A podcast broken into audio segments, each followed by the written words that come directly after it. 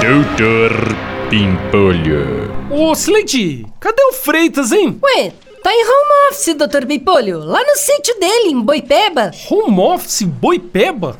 Desde quando? Ué, desde que começou a pandemia, né? Ai, se fuder.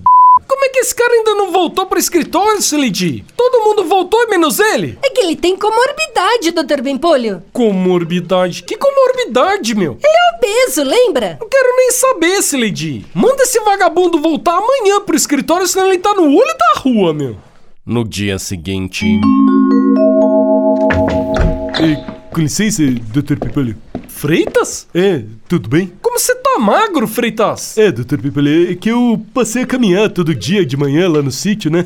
Aí sabe como é, né? Atividade física regular. Ah, sei! Emagreceu, mas continuou no home office, né, malandrão? Todo mundo de volta pro trabalho e você lá no bem bom. Mas, Dr. Pipolho, a minha comorbidade não é só por questão de peso, não. Eu, eu também sou diabético. Daí, meu. Diabético eu também sou, pô. Quer um conselho?